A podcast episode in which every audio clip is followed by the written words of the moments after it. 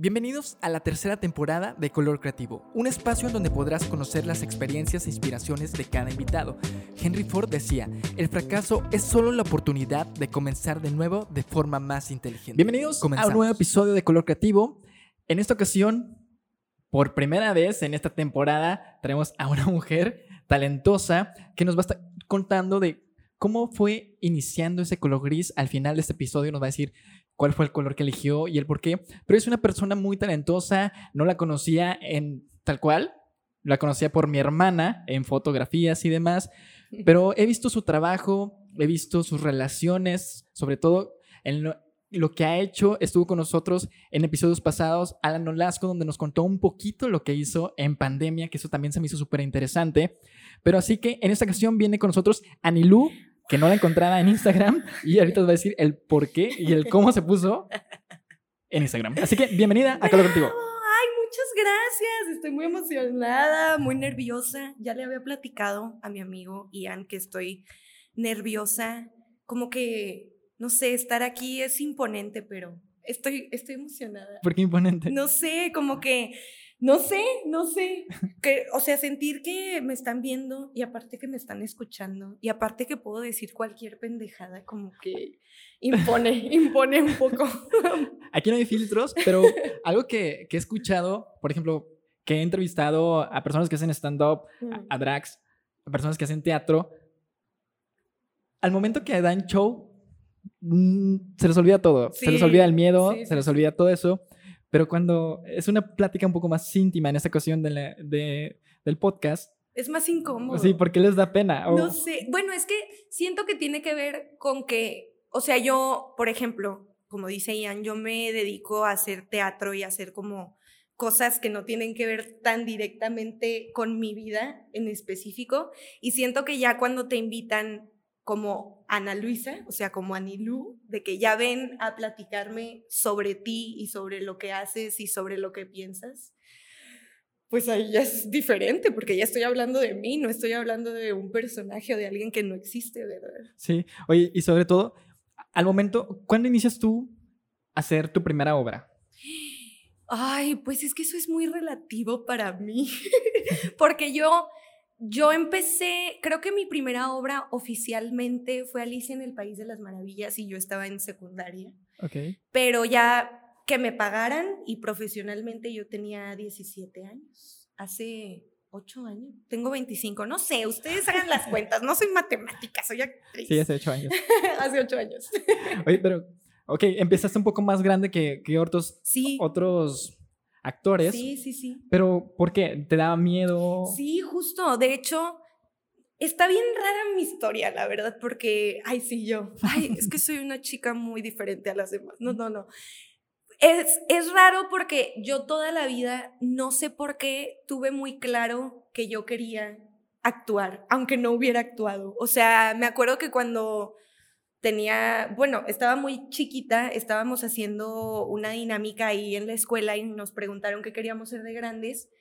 Y yo ya tenía en mente que quería ser cantante porque me gustaba mucho cantar y a la fecha me gusta.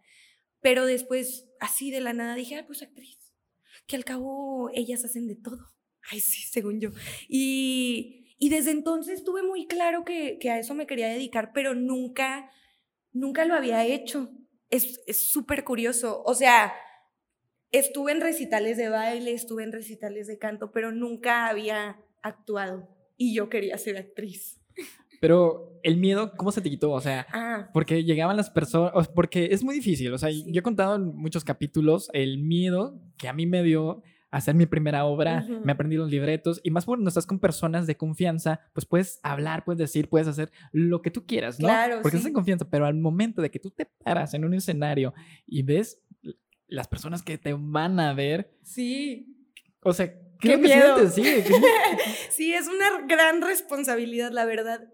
Pues es que justo no tengo explicación hacia ese miedo, o sea, de hecho, muchas veces mi mamá me estuvo diciendo, o sea, oportunidades yo tuve, porque me decía, vamos a meterte a alguna academia o vamos a buscar eh, algún lugar que se dediquen como pues a dar clases y que tú puedas probar. Y yo le decía, no, no, es que yo me quiero ir a otro lado. No es cierto, tenía miedo, tenía miedo. Y entonces, en una de esas, mi mamá, bueno, mi mamá es comunicóloga, entonces también le gusta mucho como la hipiades y se llevaba con gente que hacía teatro. Y entonces un señor al que yo quiero mucho, que está en el cielo, que se llama Jesús, eh, se acercó con mi mamá y le dijo, oye, pues tu, tu chica es talentosa, ya la he visto varias veces porque él era locutor y entonces ya me había dicho que sí, que le hiciera varias cosas ahí y, y le dijo, unos amigos están haciendo un casting, entonces pues llévala a ver si quiere y lo mandó y no sé por qué en ese momento dije que sí. O sea, es bien curioso porque en todas las otras en todos los otros momentos yo siempre le había dicho que no y justo en ese momento, quién sabe por qué, dije, pues va, vamos a ver si, si, sí, cierto, si sí quiero esto, ¿no? Sí, porque hacer algo que tú dijiste, decimos que no o extendemos las cosas por miedo. Claro. Conozco personas, por ejemplo, en esto del podcast, que no han hecho o dejaron de hacer ¿Por qué? Pues porque no se sentían completos. Claro. Completos en cuestión de pues, no tengo el equipo, no tengo las cámaras, no tengo esto, no me siento preparado, no he tenido la, la, mayor audiencia, porque pues al mismo tiempo nos asustamos en la cuestión de ya empecé en proyecto. ¿Qué es lo que pasa? Pues la gente no lo está escuchando o al principio te va bien y luego te va para abajo claro. y eso nos concentra. Al momento de tener miedo, pues existen las excusas.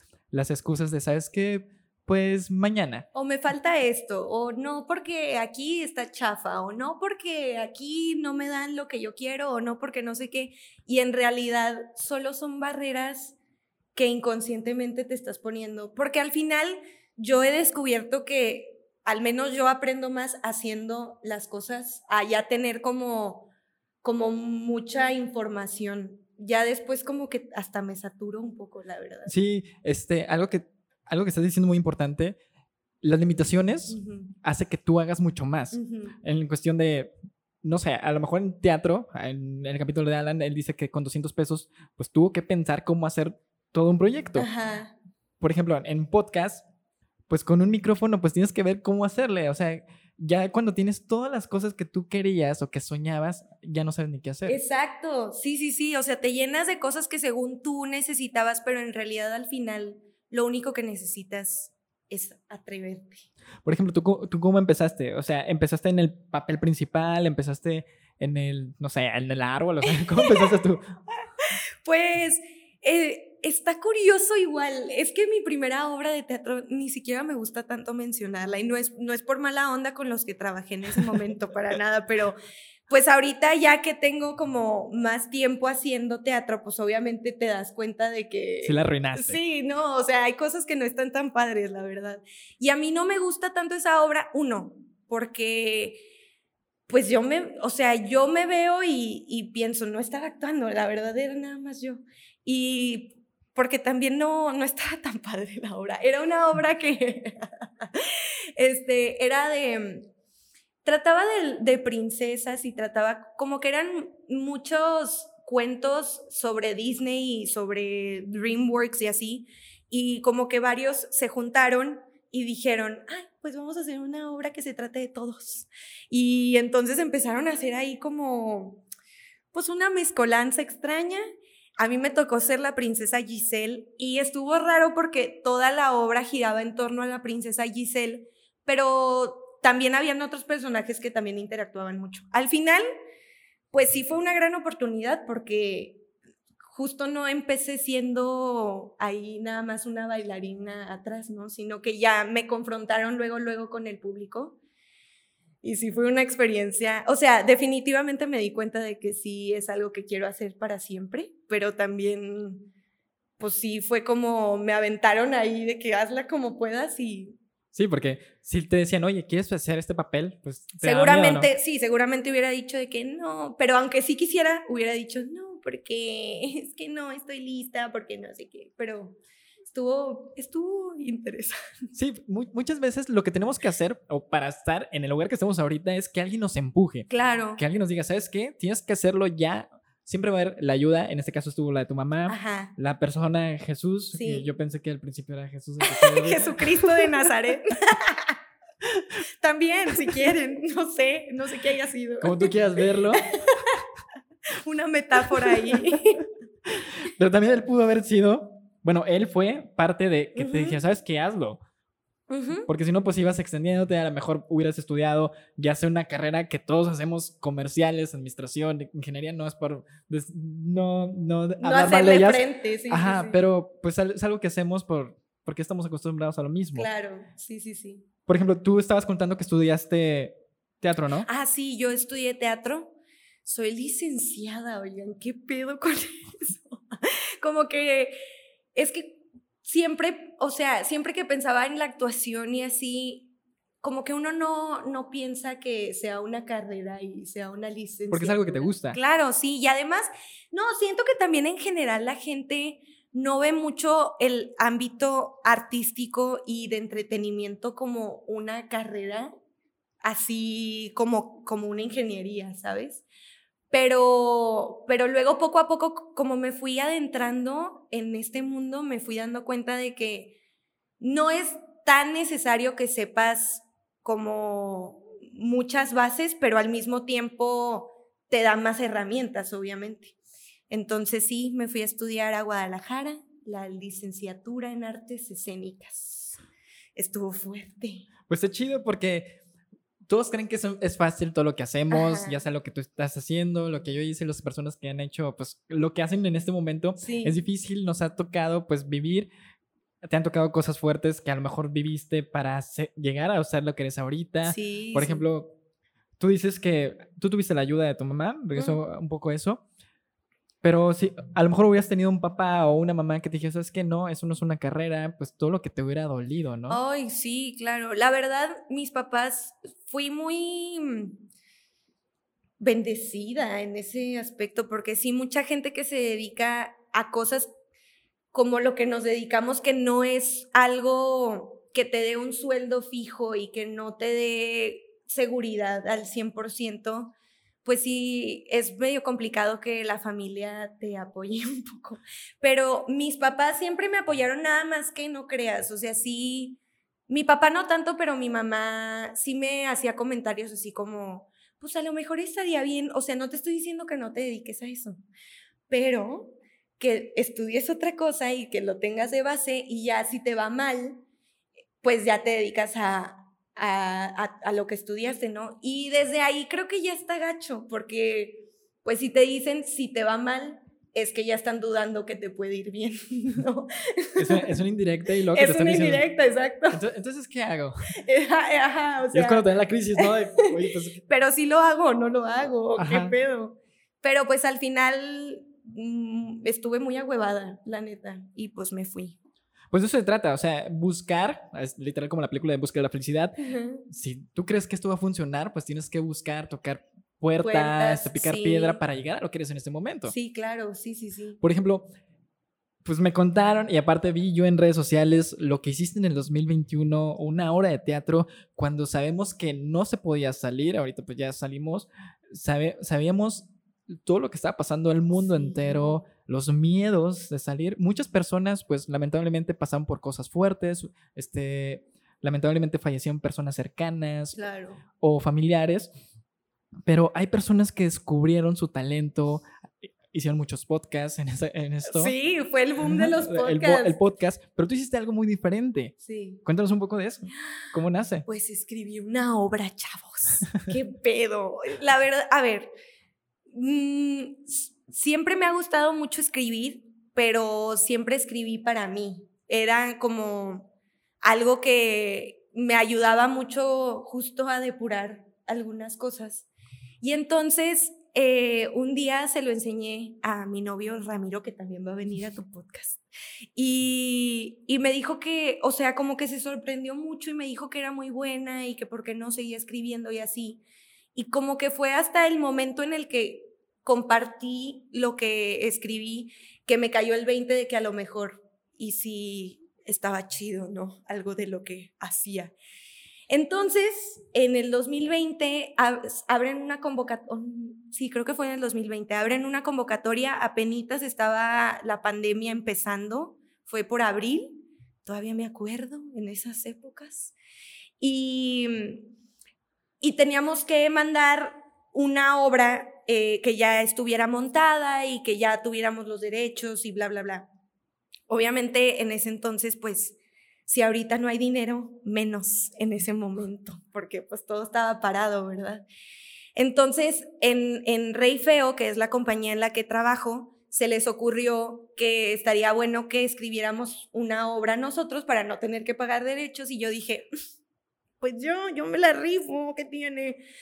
Y escribí eh, lo que estaba pasando, literal, o sea, no, no es una historia así del otro mundo y no es obra, obviamente la obra maestra, yo estoy consciente de eso, pero creo que lo bonito de la obra es que hablo de la pandemia de una manera eh, muy indirecta, o sea, como justo lo que pasó, pero ni siquiera se menciona que está la pandemia ahí, ¿no? Es de dos niñas que son hermanas y que pues se tienen que quedar encerradas y habla sobre la hermandad, sobre los lazos afectivos, sobre qué sintieron los niños en el momento en el que se enteran de que hay una pandemia, qué sintió mi niño interior, obviamente, cuando se enteró de que había una pandemia.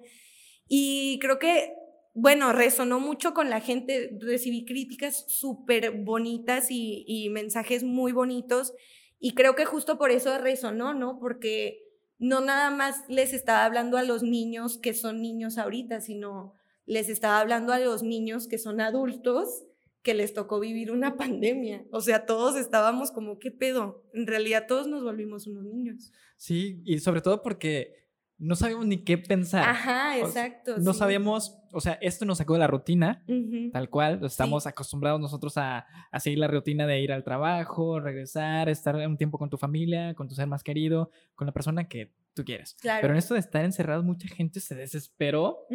Este, que dijo, ¿sabes qué? Pues a algunas personas dio depresión. Claro. Pero esas cosas que tú dices que metiste en tu obra, pues es una manera orgánica que las personas lo vieron. Claro, Porque, oye, yo me identifiqué con esto, lo está pasando. Y ese, algo también que ayudó todo esto es, ¿sabes qué?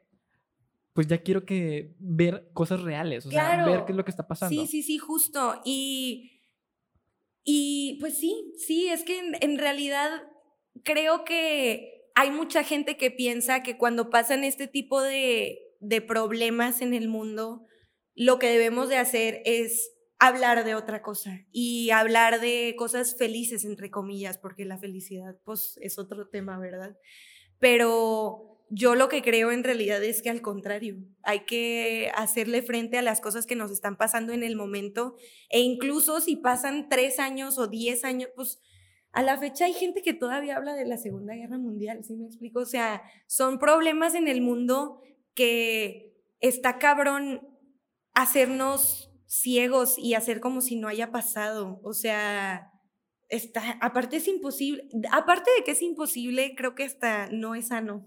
Sí, no, a veces las personas creen que evadir el problema es mucho mejor que a veces enfrentar. Claro, claro. O, que por evadirlo va a desaparecer, ¿no? Y pues claro que no. Sí, eso es algo muy importante. Pero por ejemplo, en el ¿cómo te fue en la obra? O sea, ¿qué tanto qué tantas personas fueron? Porque muchas personas todavía ni salían. Por eso Uber y Didi pues les fue súper bien, porque no querían las personas ni salir a comprar algo. Claro, sí, sí, sí, no, estuvo cañón, la verdad. Bueno, les platico que terminé de hacer esa, esa obra en el 2020 y se quedó guardada un año. O sea, en realidad yo nunca creí que la fuéramos a montar de verdad. Y entonces pues pasa un año creyendo todos que la pandemia iba a durar nada más un mes o dos semanas y resulta que, que pues no. Y para mí, que mi trabajo tiene que ver con el contacto con la gente y con el contacto humano literal, pues a mí me pegó, digo, yo sé que a todos nos pegó de una manera espantosa, pero hablando por mí me impactó muchísimo porque justo... Sí, de por sí yo ya soy una persona que no convive mucho, o sea, sí convivo pues, pero eh, también me gusta mucho mi soledad. Entonces ya cuando te dicen, sí vas a vivir tu soledad, pero porque yo te lo digo y porque no puedes salir, bueno, pues ahí te impacta de otra manera, ¿no? Sí. Entonces, este, pues vivir un año entero sin el contacto de la gente, sin poder trabajar, sin poder yo ir al teatro y está cabrón, es que de verdad está cabrón porque a la fecha la gente como yo que vivimos de esto todavía no tenemos las puertas abiertas, o sea, restaurantes al 100%, antros, bueno, ya seis meses después ya estaban abiertos y el teatro a la fecha está al 80%, o sea, no podemos trabajar. Pero bueno, hay una pedradita, ¿verdad? A quien le caiga. Pero bueno, te digo, o sea, em, llega el 2021, decidimos que ya es momento de ponernos a trabajar, aunque esté en la situación espantosa. Y, pues mandamos al bichito, que así se llama la, la obra, ahí al ruedo, ¿no? Y sí, sí fue algo que qué bueno que vivimos, pero bien cañón, bien cañón, porque justo la gente tenía mucho miedo de salir.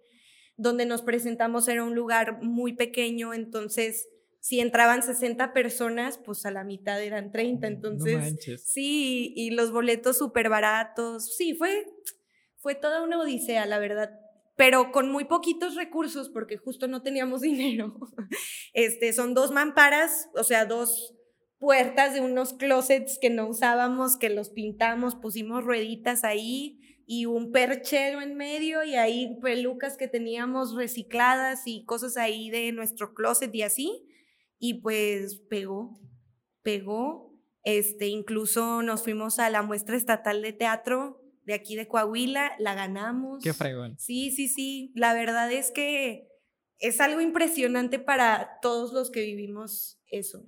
Sí, sobre todo porque sabemos que en la, cuestión de todo el arte, ¿cuántas veces es aplaudido? Sí. ¿Cuántas veces es, por ejemplo, si hay aquí deporte, toda la gente va? Pero cuando es teatro, cuando es algo, un musical, cuando es... Es más este, complicado. Es complicado que se llene, a menos de que venga pues un artista muy famoso, pero todo lo que ustedes batallan, o sea, y que en sí hayas hayan pensado en cómo montarlo con poco, pues wow, es sí, qué fregón todo sí, estuvo muy, muy fuerte. Y justo como dices, o sea, es que aparte quiero aprovechar el momento para platicarle a tu audiencia que de verdad hay mucho teatro aquí en Torreón, hay muchos, no se imaginan la cantidad de artistas que existen, no solo en el teatro, o sea, haciendo música, pintando, bailando, pero una cantidad impresionante. Y lo más impresionante de todo es que no sabemos. No sabemos la calidad de artistas que hay aquí en La Laguna, no hay apoyo para los artistas aquí en La Laguna. Y me gustaría decir que nada más es un problema del gobierno y que los odio, y no, pero en realidad no, es, es un problema social, sí, sí, sí, porque justo como dices, si vienen de Ciudad de México o si vienen de cualquier otro lado, hasta de Saltillo, se llena mil veces más que si es una obra de aquí o cualquier cosa de aquí. Sí, porque regreso un poco, es la rutina. Estamos acostumbrados a algo, por ejemplo, hay veces, una vez me tocó ir a, eran creo que leyendas de la laguna. Ah, sí. Y eso está chido porque es algo... Que te saca. Sí, porque estás acostumbrado a ir a un bar, a tomar, pero si vas aquí un rato, una hora que le dediques, pones atención y ves la, la actuación, pues eso te, te emociona, dices, no manches, qué chido, qué padre que el vestuario, qué chido. O sea, no le damos la oportunidad a hacer cosas diferentes. Exacto, sí, claro. Sí, y además, es que está bien curioso porque justo los que vivimos aquí siempre nos estamos quejando de que no hay nada que hacer, ¿no?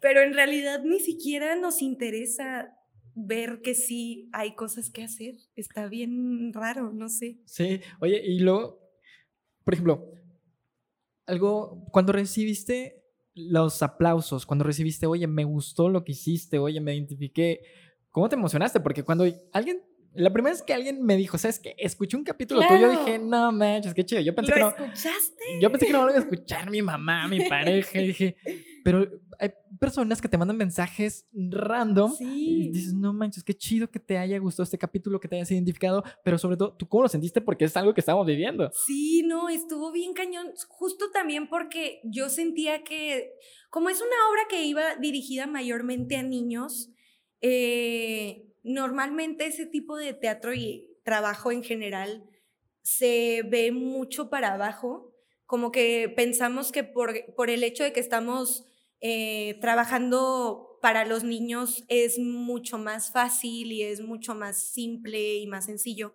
Y yo, siendo honesta, caí en ese pensamiento, ¿no? De que claro que es más fácil y pues les estás hablando a niños que no, no entienden y no, no, no, totalmente otra cosa. ¿Sí te sentías mal? Mm, pues ¿Pensando que, no iba a funcionar? Sí, claro. Y incluso hay algo bien loco que me enteré hace justo cuando, cuando empecé a recibir este feedback y que yo estaba así como, pero de veras les gustó, o sea, ¿qué pedo? Que me enteré que a mucha gente nos pasa que, creo, no me acuerdo, el síndrome del impostor o algo así. Sí, sí, sí. Que es cuando haces algo que para la gente está padrísimo y chingoncísimo y para ti sigue siendo como, o sea, no, no entiendes muy bien por qué a la gente le gusta, ¿no? Y eso a mí me pasó y me sigue pasando a la fecha, ¿no? Como que siento que es un texto que sí lo es, muy simple, que habla de algo que no es tan simple, pero en el momento pues al final sí lo es porque lo estamos viviendo todos, pero aún así resonó y y cuando me, me, vienen a decir todas estas palabras de que no manches, yo viendo a la gente llorando mientras yo estoy en escena y, y viendo cómo se ríen y cómo los niños me contestan y cómo todos están muy inmersos en lo que está pasando y pues obviamente es una sensación que ni siquiera puedo explicar, o sea, sientes que de verdad todo valió la pena. Y incluso hasta, no quiero, no quiero ofender a nadie, pero llegué a pensar que la pandemia me pasó a mí, a mí en específico y en lo personal, por algo, ¿no? Porque si no hubiera pasado, nunca me hubiera atrevido en primera a escribir algo, en segunda a, a mostrarlo a la gente y, y en tercera nunca hubiera pasado pues todo lo que nos pasó. Es que estuvo ¿Tú cómo viviste la pandemia?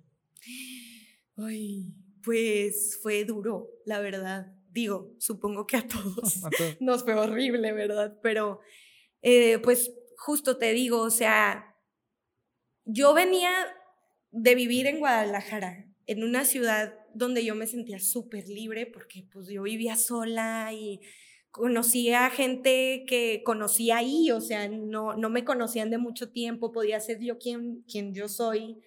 Y, y de repente pues tuve que regresar y sorpresa, ya no volví a Guadalajara, entonces como que pasé por muchos duelos, pasé por el duelo de ya no estar en esa ciudad, pasé por el duelo de ya no ver a mis amigos, pasé por el duelo de ya no hacer teatro, porque para mí, claro que fue un duelo, este, porque es que además lo que siento que mucha gente no entiende cuando se trata de algo creativo es que no nada más estás involucrando algo de trabajo, o sea, también involucras una parte muy importante de tu de lo que piensas y lo que sientes y de ti.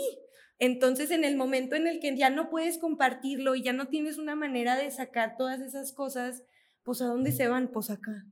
Y... Pues te empiezas a encerrar y, y sobre todo te empiezas a culpar de las cosas, ¿no? Exacto, sí, sí, sí. Y empiezas a pensar, por ejemplo, a mí lo que más me pasó de, de pensamientos en ese momento fue que pues a lo mejor y no soy tan buena, a lo mejor y no es lo mío, a lo mejor y todas las cosas que he hecho hasta ahora no, no, como que no le encontraba mucho sentido a lo que estaba haciendo hasta el momento. Y entonces llega la pandemia y me atrevo a escribir el bichito y le gusta a la gente y fue como sentir que el universo me estaba diciendo, güey, ya, ya deja de mamar. Sí, ahí es cuando dices, oye, está bien lo que estoy haciendo, oye, regreso a mi vida normal de cero. Por ejemplo, un Godín, si tú no eres un Godín, pues a lo mejor ibas a tener que buscar ser Godín, Exacto, y además, oigan, es que estuvo bien cañón porque igual la gente que tenía un trabajo como Godín o más estable, fijo, la batallaron, estuvo fuerte porque a lo mejor y a muchos les bajaron el sueldo y yo sé que fue un pedo, pero al final tenían algo seguro. ¿Y ustedes? Y nosotros no teníamos flujo de nada, no teníamos movimiento de nada, entonces, y luego pues igual, eh, lo que platicábamos, que la temporadas, las temporadas que dimos fueron 2021, mayo, mitad de pandemia, nadie salía de su casa. Entonces, el hecho de querer jalar a la gente y de decirles, güey, te lo juro que lo que te voy a enseñar vale la pena, fue súper complicado, súper complicado. Pero pues todo valió la pena, claro. ganaron. No, sí, claro, claro. Y, e incluso es que está bien cañón porque normalmente, bueno, para los que nos dedicamos al teatro, la muestra estatal es un, es un tema importante, pues, porque es como si te reconocieran, entre comillas, que eres una gran obra en todo el estado, ¿no? Bueno, no entre comillas, pues sí. este, entonces, normalmente las obras de teatro que son dirigidas a niños sí entran en, en, estas muestras, pero pues normalmente no ganan, la verdad, como que están buscando algo más... Más fuerte. Sí, más fuerte, que te haga llorar y que te, haya, te haga temblar y que salgas así como, qué pedo, que me acaban de hacer. Y esta obra, pues la verdad es muy ligerita, es muy dinámica, dura 40 minutos para niños. Está súper cortita. Sí, y de comedia. Era, es todo lo que tú crees que no va a ganar una muestra estatal y ganó. Entonces, es está bien loco. Pues qué fregón y muchas felicidades. Gracias. ahora, vamos a llegar, ahora sí, ¿cómo inicia ese color gris? Queremos ahora sí conocer a Anilú de fondo, o sea, ¿cómo inicia todo esto? ¿En qué te inspiraste? En todo lo que has vivido para hacer la Anilú que es en este momento. Ahorita nos contaste cómo llegaste al teatro, cómo nace la obra Bichito, pero no conocemos a Anilú de fondo. Oigan, es que no sé si quieran conocerla. no se crean, soy buena onda. Pues no sé, no sé qué decirte. Este, ¿qué, te platico? O sea, por, aventó estás contando que tu mamá es comunicóloga, ah, ella fue la que te guió o te dijo, sabes qué, pues hazlo, te aventaste, pero antes de cuando estabas en secundaria, tú, tú decías, quiero hacerlo, pero no sé cómo, pero ah. todo lo que dudaste, las caídas que has tenido para llegar a lo que es, por, estás contaste ahorita, por ejemplo, que en pandemia, pues tú te tuviste que encerrar, te sentías mal por todo lo que estaba pasando, pero pudieron haber otras cosas o positivas que te ayudaron a decir, ¿sabes qué? Venga, venga, venga. Sí, sí, pues, pues, ay, es que es, complicado porque eh, creo que yo siempre toda la vida em, me he considerado una persona muy emocional, muy sentimental, me afectan mucho las cosas. Este, y, no lo digo de una manera así de que, ay, qué interesante muchacha, qué pedo, ella siente mucho, no, oiga, no está tan padre. no, de hecho no está nada, bueno, sí está padre, pero también tiene, tiene sus contras, ¿verdad? Entonces, justo por eso yo siempre he sido una persona como muy depresiva, muy ansiosa, que yo entiendo que en este momento de la vida todos estamos pasando por cosas así, ¿no? Como que esa es la verdadera pandemia. Sí. Pero, pero yo realmente desde que tengo memoria siempre he resentido mucho lo que pasa a mi alrededor, ¿no? Sean cosas buenas o sean cosas malas. Entonces, igual, mis papás nunca se dedicaron a, nada que tuviera que ver con lo artístico, pero siempre indirectamente me, mi papá me cantaba, o me ponía música. Mi, mamá siempre me estaba leyendo cuentos, me estaba leyendo historias. Toda mi casa está llena de libros, entonces estaba bien fácil que yo agarrara un libro. Eh, y todo el tiempo escuchaba a mi mamá decir que le gustaba escribir, decir que le gustaba leer, eh, me llevaba a ver cine, me llevaba a ver obras de teatro. Entonces, pues indirectamente la vida siempre me llevó hacia algo, exacto, hacia algo que, tuviera que ver con expresar lo que me pasa y, con buscar la, estética y lo bonito y lo que me haga sentir bien y así. Entonces, pues creo que igual ser una persona depresiva y una persona ansiosa y con todas estas cosas que traemos, muchas veces pensamos que es algo horrible y sí lo es, pero igual si encuentras una manera de llevarlo hacia un lugar que te permita también ser escuchado, está padre ver el resultado de esa... Sobre todo está padre porque te puedes expresar, Exacto. sabes cómo, Exacto. porque algo que tú dijiste muy importante es que pues esto es como ya la pandemia porque Sí, nos está pegando, much- muchas de las personas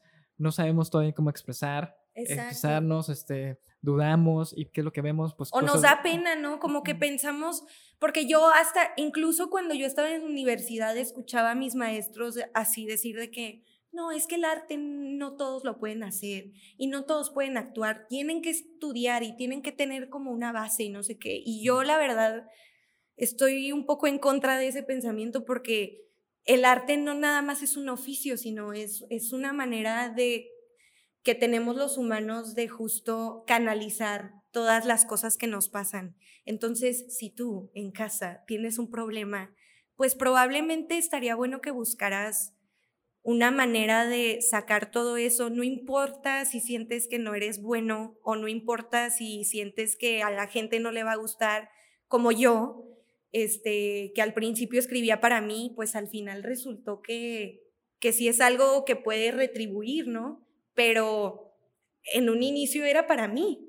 Y mucha gente puede ser un artista para ellos mismos y está padre. Y sobre todo siempre va a haber público para todo lo que hagamos. Exacto, exacto. Habemos billones de personas en el mundo. Tiene que haber a huevo una persona que le guste lo que haces. Sí, porque casi siempre queremos llegar más allá cuando ni siquiera hemos dado un paso. Claro, sí, claro. Y sobre todo algo que nos ha pegado, algo que también he dicho mucho es que siempre queremos o tener el estereotipo de las personas que vemos en Instagram, que vemos en redes sociales, que decimos, ¿por qué ellos sí tienen esto? ¿Por qué esas...?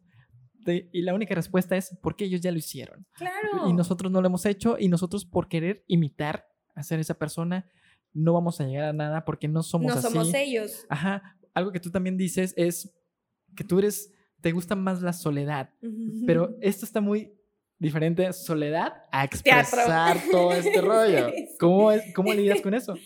Pues es que justo creo que, aunque no parezca, van muy de la mano, fíjate, porque eh, al menos en el ámbito que yo voy, que es la actuación, y que justo muchas veces estoy rodeada de muchísimas personas, a mí ese tipo de experiencias me drenan muy cabrón, o sea, incluso cuando voy a una reunión con mucha gente, por más que los quiera y por más que me la esté pasando bien, no sé si te ha pasado que al día siguiente te sientes así como cansado o como, ay, como si te hayan chupado la energía.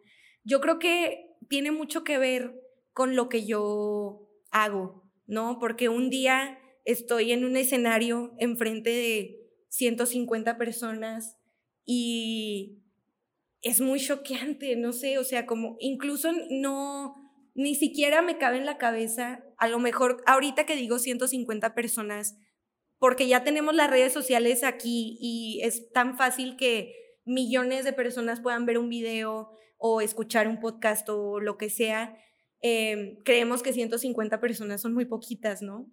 Pero son un chingo, güey. Sí, son demasiadas. Son un chingo, de verdad, o sea, es bien impactante. Y luego, pues yo que últimamente estuve trabajando también con niños, neta, güey, qué pedo, o sea, los niños en serio es el triple de difícil captar su atención, este, estarles gritando para que ellos estén al pendientes de ti, sí chupan mucho, entonces, pues sí, me gusta la soledad en ciertos momentos para descansar.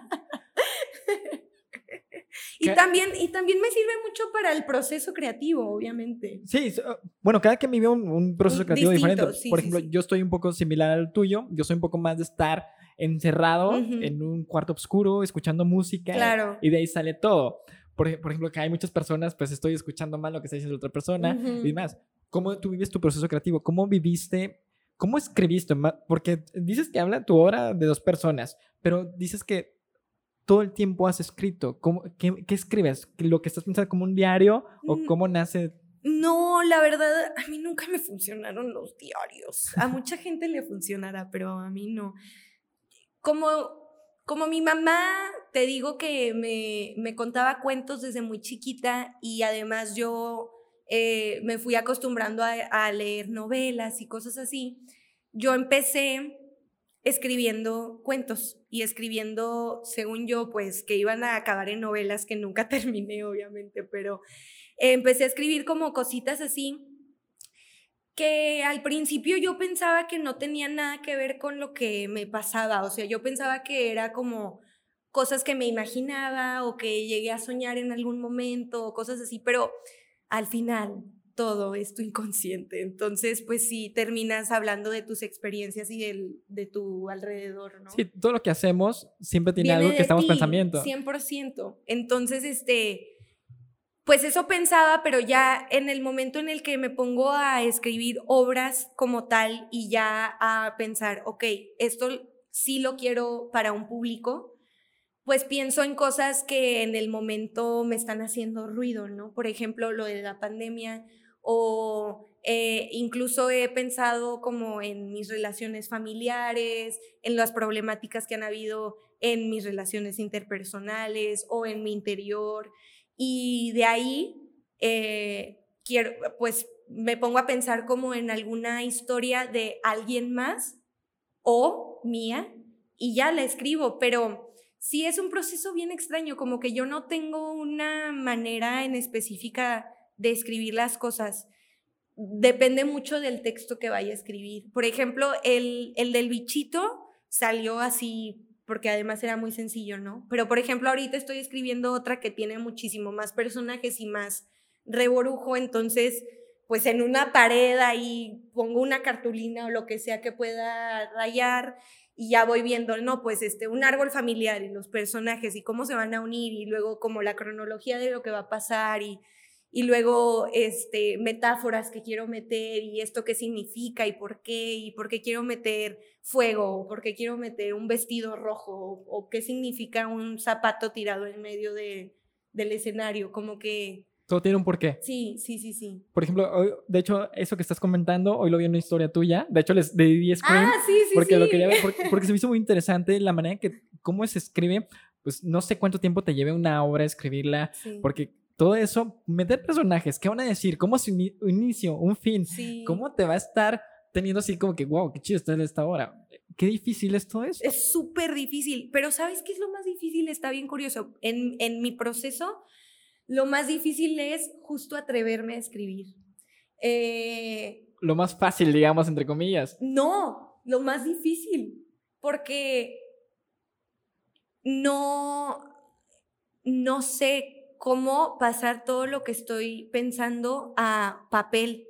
Y, y como tengo tantas cosas adentro, el pensar que cualquier persona lo va a leer algún día da miedo, aunque no parezca. No sé si viste una pel película que estuvo nominada al Oscar, que no me acuerdo cómo se llama ahorita, pero sale Andrew Garfield y es una, un musical. La de Tic Tic Boom. La de Tic Tic Boom. Bueno, si no la han visto, véanla, está en Netflix. Habla de un de, de Jonathan Larson que fue ah, peliculota. Que, ca, cabrón, este él escribió la obra de Rent, que si no la conocen también búsquenla. Este y justo habla del proceso que tuvo para escribir Tic Tic Boom y para escribir una obra eh, que le pegara, ¿no? Y creo que si tú te dedicas a cualquier cosa que tenga que ver con la artisteada y ves esa película, te uy, motiva. Te motiva y al mismo tiempo te impacta mucho porque habla de, de el, lo difícil que es para una persona creativa llevar a todo lo que tiene en su mente a cabo. Sobre todo la espera, la o sea, porque él dice, ¿sabes qué? Yo no me voy a salir de esto porque sabemos que le invitan a una agencia de publicidad Sí. que va y no le gusta cómo es el proceso, pero él dice, oye, yo, yo lo voy a seguir aquí, aquí, aquí, Sí. y hasta que le guste una persona, es- y esa persona si le gusta, pues ya de aquí nos vamos, ¿no? Sí, claro, claro. Pero de aquí que llegue esto, muchas personas pueden recaer y regresamos a lo mismo, regresamos a una rutina. Sí, Pero, por ejemplo, tú que escribes, el miedo que te da, que lo primero, cuando dijiste lo de bichito, lo vio primero tu novio, ajá. pudo haber cosas que dijo, sabes que pues no me gusta. Exacto. ¿Cómo recibirías tú esa respuesta? Uy, pues te hubiera pegado feo por todo lo que pues llevaste, sí, ¿no? O sea, me gustaría mucho decir que no me importa lo que la gente opina, pero como persona creativa, pues sí, claro que me, me, me importa incluso porque, incluso, no sé por qué dije incluso, pero me importa porque porque viene de mí, porque es algo que, que estoy hablando de mí, ni siquiera es que eh, sea algo que vi en... No, o sea, tiene que ver, o sea, te estás metiendo personalmente conmigo y eso es lo complicado, ¿no? Este, digo, mm, también escuché comentarios del bichito que decían así como, ay, no entiendo por qué ganó la muestra estatal si habla de la pandemia, o cosas así que no tienen mucho sentido, pero en el momento sí me pegó, pero poco a poco también me fui dando cuenta de que, como tú decías, hay públicos para todo y definitivamente está cabrón que a todas las personas les vaya a gustar. Pues igual yo, yo también me cuestiono mucho cuando, cuando me enojan esas cosas, ¿no? Como, ay, güey, no me digas que no hay cosas que a ti no te gustan, ¿sabes? O sea, si escuchas una canción de quién sabe quién y no te gusta, ¿a poco eres mala persona porque no te gustó, güey? Pues no, simplemente no va contigo, no es algo que te resonó, no es algo que, que estés viviendo en el momento y no pasa nada, no, tampoco es que te odien como persona, ¿no? Y sobre todo como artista, hay que saber más lidiar con ese tipo de, cosas porque va a haber mucho hate. No sé si tú has tenido este, en las obras que has escrito o que has hecho que dices, no sabes que ese personaje no me gusta. o así. Por ejemplo, la cuestión de Cristina, que me decía que ella, cuando se estrenó la de Escuadrón Suicida, ah, que ella se fue vestida de Harley Quinn. Y pues le empezaron a decir un chorro de cosas. Se hizo viral. Se hizo viral y todo, pero por algo negativo. Sí por ejemplo, sabemos que es muy difícil todas estas cosas y como tú dices, lidiar con esto. Está muy cabrón, la verdad, sí, no sean mala onda, vean. Siempre que vayan a poner un comentario culero, piénsenlo dos veces, de verdad, no, no entiendo. Pero bueno, ese es otro tema. Eh, gracias al universo a mí nunca me ha tocado que directamente así me comenten cosas o me digan cosas. Obviamente he escuchado que dicen cosas inevitablemente de lo que hago, ¿verdad? Y sí han habido cosas negativas, eh, que igual también es que entiendo, porque en el ambiente artístico se da mucho esto, ¿no? Que entre nosotros nos digamos cosas feas y al final antes me enojaba mucho y decía como, pero ¿por qué? Si nos dedicamos a lo mismo hay que apoyarnos y no sé qué, pero hoy entiendo que pues es que estamos, es que estamos trabajando con cosas muy delicadas y personales, o sea, estamos con nuestros egos y está muy cabrón que una persona no tenga ego. Entonces, obviamente es normal y he aprendido a, a no tomármelo tan personal e incluso eh, si conozco a la persona que hizo un comentario medio mamón de lo que yo hago, yo voy a ver las cosas que ellos hacen y les aplaudo y hasta siento que es una cachetada de guante blanco, ¿no? ¿Tus amigos, entre comillas, te han hecho eso? Eh, no mis amigos, más bien como colegas, gente que se dedica igual al teatro o que se dedica igual a escribir obras o cosas así eh, sí he escuchado comentarios ahí, mamones, no nada más del bichito, sino de muchas otras cosas. Sí, sí, sí. Pero igual te digo, seguramente yo también en algún momento he hecho un comentario así por pura envidia o porque tengo miedo de que porque a alguien más le está yendo bien a mí no me vaya a ir bien.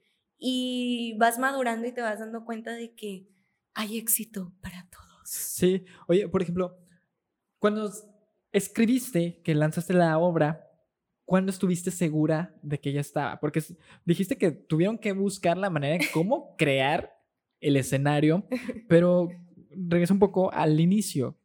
No hacemos las cosas porque no estamos completamente seguros. Cuando lo hacemos es porque ya estamos, digamos, un 100% seguro. Cuando aunque debería ser un 80%, porque poco a poco las personas se van a retroalimentar para decir, oye, ya puedes hacer. Faltó esto y esto y esto, para hacer esto. Claro. ¿Tú cuánto estuviste segura? ¿Hasta que las personas te dijeron que sí? ¿O cuando tú dijiste, sabes que no, quedó chingón? Nunca estuve segura.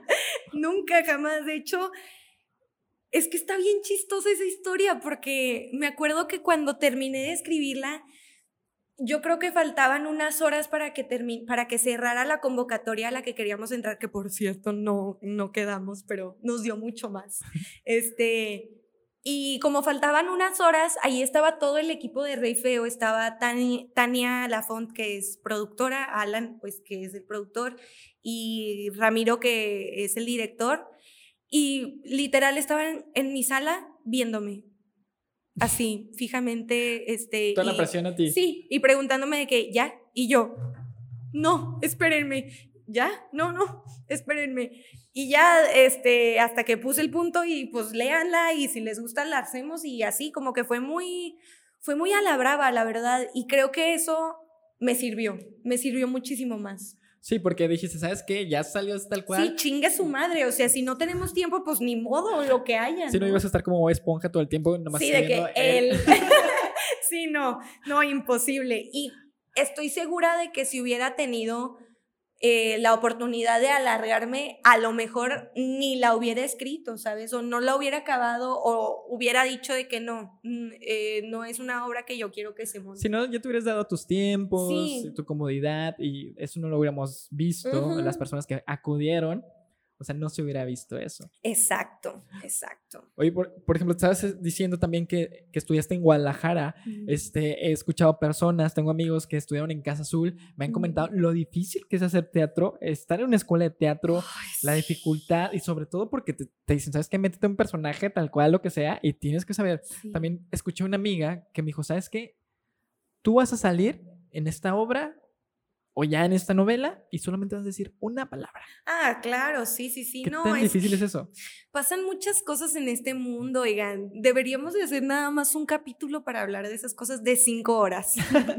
este, está bien complicado porque son muchísimos métodos y son muchísimos maestros y muchísimas maneras de aprender y de enseñar, pero no sé por qué bueno, sí sé por qué. En la vieja escuela eran muy duros, este, literal tenías que ser un actor 24/7 y mantenerte muy cabrón y, y además se metían mucho personalmente contigo y bla, bla, bla, muchas cosas. Entonces, este, pues hay muchos maestros que todavía tienen esa escuela y, te, sobrepasa un poco. Yo me acuerdo que cuando hice la prueba para, para entrar a la universidad, porque sí, oigan. ¿Te hacen un casting? Sí, está cabrón. No tanto un casting, sí son exámenes, pero la UDG es una escuela pública, entonces como en toda escuela pública tienes que hacer el examen general para entrar, pero además para entrar a la, a la licenciatura de artes escénicas tenías que hacer otros exámenes, además de ese, ¿no? Em, entonces, consiste en una semana eh, de, puras pruebas. Te dividían en varios grupos. Por ejemplo, yo era el grupo B y me tocaba ir lunes, miércoles y viernes, ¿no? Y entonces el lunes era dos horas de actuación, dos horas de acondicionamiento físico y dos horas de voz. Entonces era como una clase eh, y los maestros y las personas que, decidían que entraras o no, te estaban checando todo el tiempo y veían como las bases que ya traías o las bases que te faltan, o sí o no, qué perfil traes y bla, bla, bla. Y luego ya, este, pues, pasabas un día y luego salían todos los numeritos de quienes sí habían pasado y quienes no habían pasado, ¿no? Entonces, pues ya yo pasé y luego voy a la siguiente vez, igual, y pues otra vez pasé y hasta me acuerdo que le hablé a mi mamá llorando así de que no manches, no lo puedo creer, porque éramos 150 personas y nada más entran 25 personas. Entonces pues sí era una hazaña muy cabrona, ¿no? Y ya el tercer filtro es una entrevista que tienes con directivos y maestros ahí y pues pasas tú solito y ahí están todos así como viéndote así enojados, emperrados, así diciéndote no quiero que entres. Y, todo, y, yo fui la última que entró, entonces yo veía a todos salir así empapados en lágrimas y sudor y casi, casi sangrando. Y yo, ay, ¿qué pasó? Pues, ¿qué les dicen? ¿Qué les hacen? Y pues yo entré y me preguntaron por qué quería estudiar ahí. y les dije que porque me gustaba Guadalajara. Y me dijeron, ok. Y yo, o sea, tanto para esta mamada. Y ya salí y yo, ay, güey, pues ya, este, todavía me tuve que regresar a Torreón, me esperé un mes para ver si sí o no. Y ya, pues pasan tus resultados y pues resultó que sí, ¿verdad?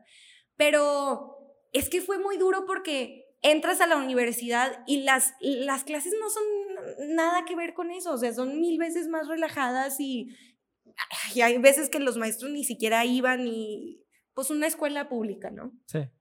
Este, pero el proceso que viví sí creo que fue súper duro. Incluso me acuerdo que cuando yo iba en el avión, yo diarrea, vomitando en el avión y yo por dentro, ay, ¿qué, qué me habré comido? ¿Quién sabe qué me, me, cayó mal? Pues obviamente eran puros nervios, o sea, horrible. La verdad fue una experiencia muy espantosa, pero que, que 100% estoy orgullosa de haberla vivido. O sea, sí te tocó sufrir. Cabrón. algo que te han dicho, ¿sabes qué?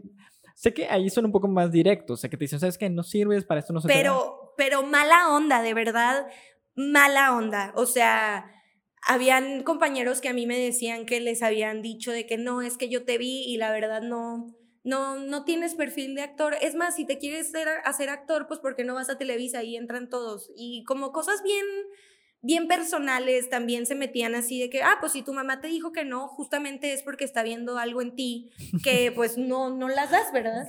Y entiendo, entiendo que a muchos no se les da, pero no, no, nunca he entendido por qué hacerlo de esa manera, ¿sabes? O sea, por qué hacerlo tan, pues tan de la virga, o sea, por qué ser grosero, por qué lastimar a las personas. Y en el mundo del teatro estaba muy aceptado justo eso, como el ser malo y que la otra persona sufra, porque es entrenamiento actoral. ¿Quién sabe por qué? Sí, pues acabas más lastimado. Claro, claro. De por sí estamos todos traumados ahí. Que todavía que llegue alguien y que te ande picando la herida, pues está cabrón. Sí, y aparte, todos los que están en teatro, pues son muy. la mayoría de las personas han pasado por algo fuerte, ¿no?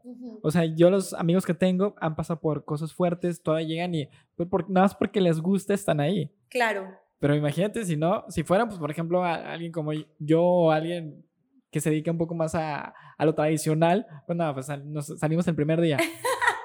no, y de hecho, eso es lo gacho, que sí hay mucho, mucha gente que se rinde bien rápido porque una persona ahí que se suponía que era profe le dijo que no valía madre, ¿no? Y al final, pues, ¿quién tiene la autoridad moral de decidir si vales madre o no, güey. O sea, pues si a él no le gusta, pues muy su pedo, pero ¿por qué me vas a decir que no soy bueno? Y de 25 que entramos a la carrera, normalmente salimos 10 o 15. ¿Y cuántos siguen con eso? Pues bien poquitos.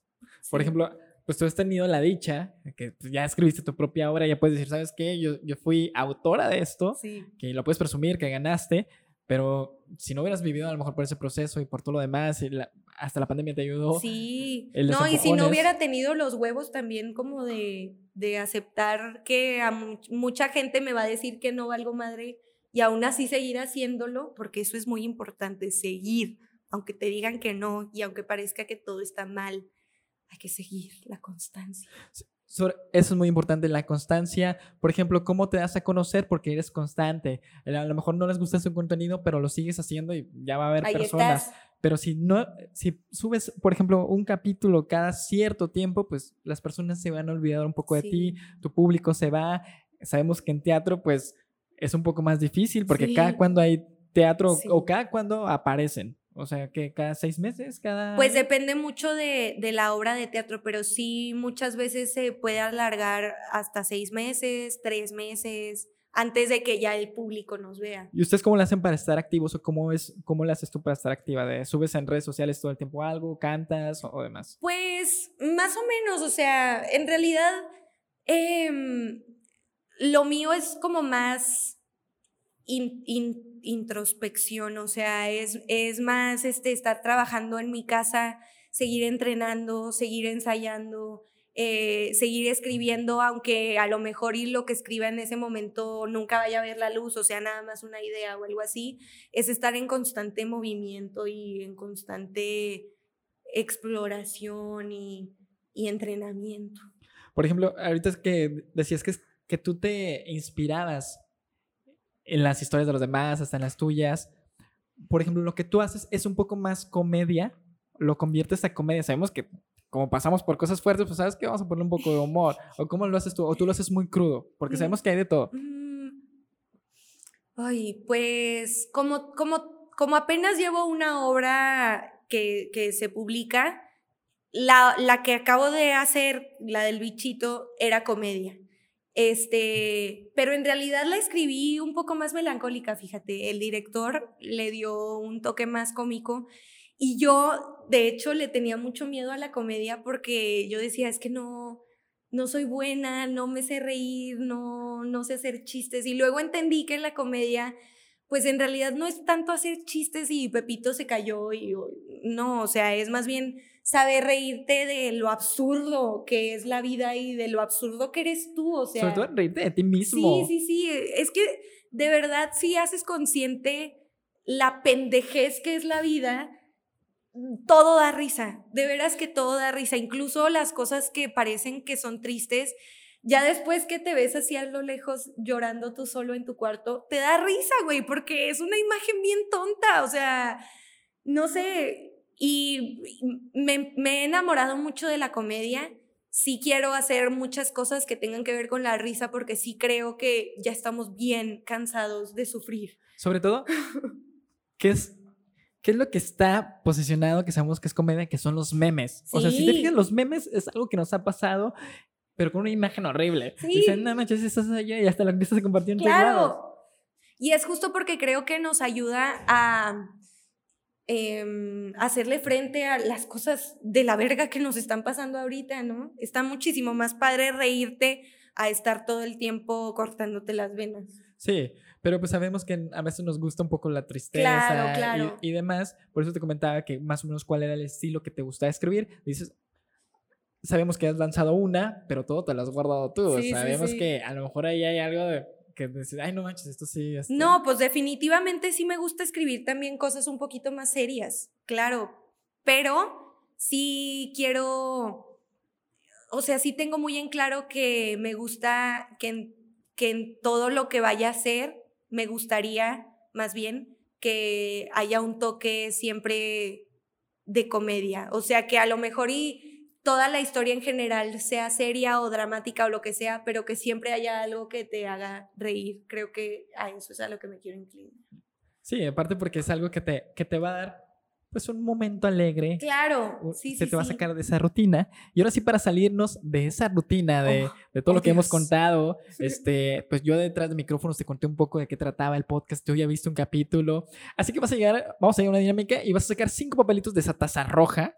Oh Dios, estoy muy nerviosa, oigan. Ahí voy. y si quieres ir mencionándolos de uno por uno. Ok. Vamos a ver, vamos a ver qué me toca. Vamos a hacer ASMR. Ok. Sigamos.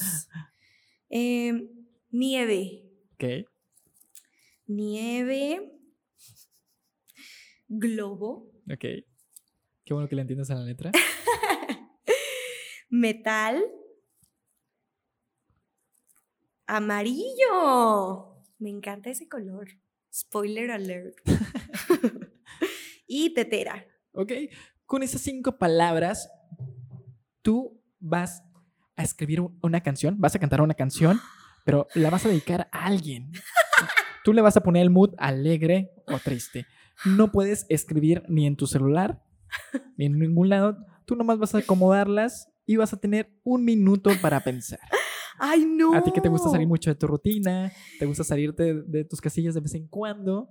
Y este minuto empieza a correr ya. Oigan, es que mi corazón está, híjole, al mil por hora tú que eres escritora, pues se te puede dar un poco más rápido, ¿no? es que justo creo que eso es lo que más me da miedo. Luego van a pensar todos de que, ay, esta vieja, todo lo que está diciendo es pura mamada.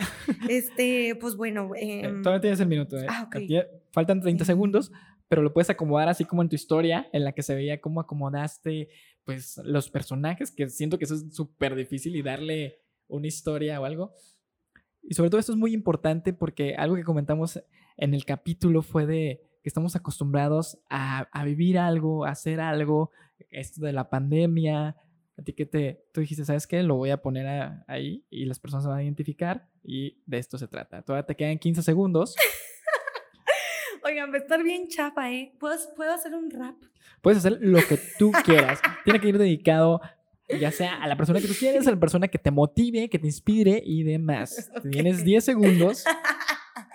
Ay, no, qué, qué miedo, oigan, pero bueno. Pero para que ya lo tengas, pues está súper chido. y esto dice en 5, 4, 3, 2 y 1. Yo, yo, esto va dedicado a todos los perritos del mundo, pero sobre todo a uno, mi perrito Lolo. Esta es una historia que le quiero contar a mi perro Lolo porque es muy especial. Una vez un globo fue a era amarillo como mi papá. La nieve bajaba por todo el mundo y una tetera de metal se metió a la nieve y encontró al globo y el globo cayó en la tetera y luego un perrito encontró la tetera un globo volando y sonrió. ¡Uh! ¡Próximo hit! ¡Éxito mundial! ¿Cómo hiciste para pensar tan rápido? O sea, que todo tuviera como que una línea, porque muchas veces esta dinámica, pues sabemos que es un poco difícil. Estuvo chafísimo, oigan. Pero hice todo mi esfuerzo. no, estoy súper bien porque tuviste un minuto, acabaste antes. Claro. Porque muchos se quedan, no, no sé qué, y nada más hablar. Y lo primero que salió fue lo que. Pues eso es lo que tuve para darles para todos los perritos del mundo. Espero que les haya gustado. ¿Y cómo te sentiste en esa dinámica? padre, padre, libre, libre, este, creativa creativa. Por ejemplo, algo que también habías comentado fue de que todo lo que decimos o hacemos es en inconsciente todas esas palabras, el amarillo es un color que te gusta, que ya, spoiler. Cada vez vamos encontrando cosas y vamos viendo que eso nos va a estar ayudando, como lo comentaste tú en tu canción, en tu rap, que tú dices, poco a poco vamos encontrando las cosas para sacar o ver de qué estamos hechos. Claro, claro, y seguramente algo en mi vida tiene que ver con el globo en una tetera. sí, o a lo mejor lo vemos como otra metáfora. Claro. Que de eso se trata. Ahora sí, vamos a llegar al color que elegiste. Spoiler. Yo creo que ya todos se lo imaginan. el por qué lo elegiste, qué es lo que te hace sentir o qué es lo que te llama la atención de ese color. Bueno, pues yo elegí el color amarillo, sí, ya todos lo sabemos. Este, no sé, no sé, la verdad es que de unos años para acá como que antes me llamaba mucho más la atención el color blanco y creo, como yo soy una persona que le gusta darle sentido a todas las cosas que existen literal, pues mi teoría es que era porque estaba buscando como un poco más de tranquilidad y estabilidad.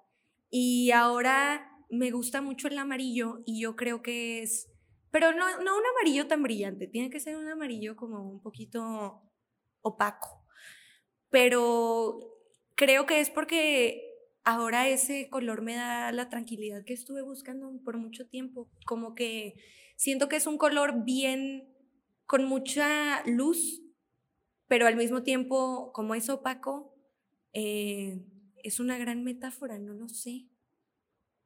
Ustedes piénsenlo en su casa.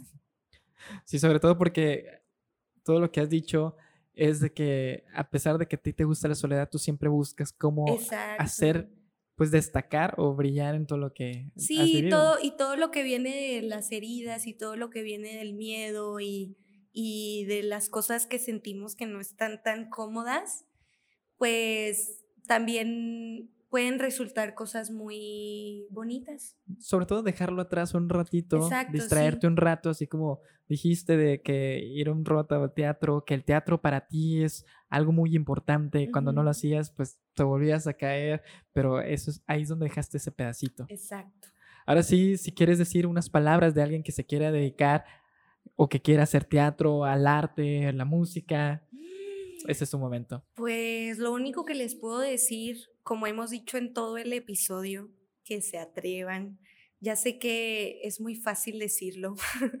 De hecho, yo parece por todo lo que he dicho que mm, se me hace muy fácil y que todo el tiempo estoy compartiendo y que todo el tiempo estoy creando cosas y no es cierto. La verdad es que uno de mis limitantes muy grandes también es el miedo.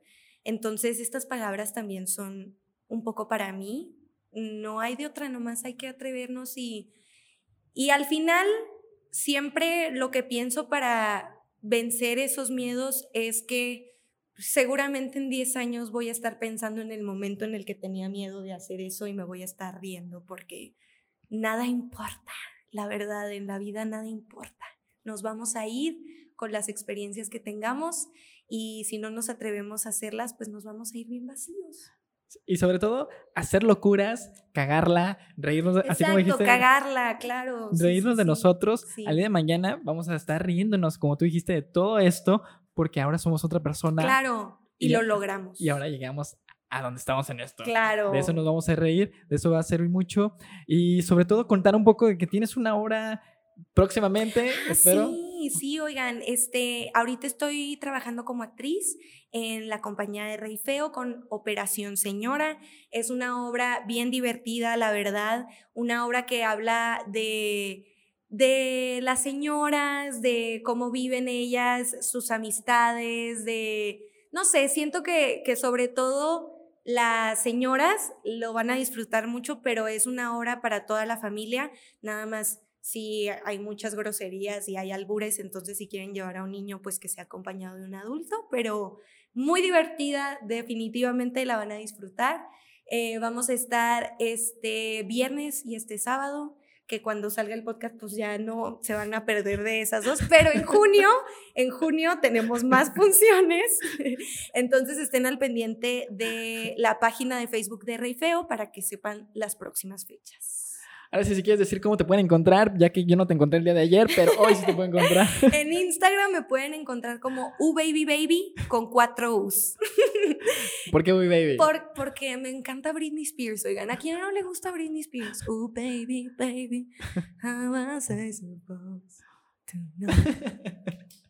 Búsquenme, ahí me van a ver y pues a lo mejor si les gusta mi trabajo pueden estar al pendiente de las otras cosas que voy a estar haciendo muy pronto. Ahí es donde las subes y sí, todo. Sí, sí, sí, en Instagram es donde estoy más activa. Ok, así que en este episodio estuvo con nosotros Anilú, o como le quieran decir, ya que nos dijo muchos nombres. en este Ana Luisa o Baby Baby, como ustedes quieran. donde nos contó sobre dar ese siguiente paso es algo muy importante de lo que hemos hablado en este podcast. Sabemos que siempre vamos a tener miedo, de que a veces necesitamos un empujón, pero ese empujón, créanme que va a ser lo mejor que nos va a poder pasar, que nos va a cambiar y sobre todo el día de mañana vamos a estar contando. Así que muchas gracias y nos vemos en el siguiente episodio. Gracias.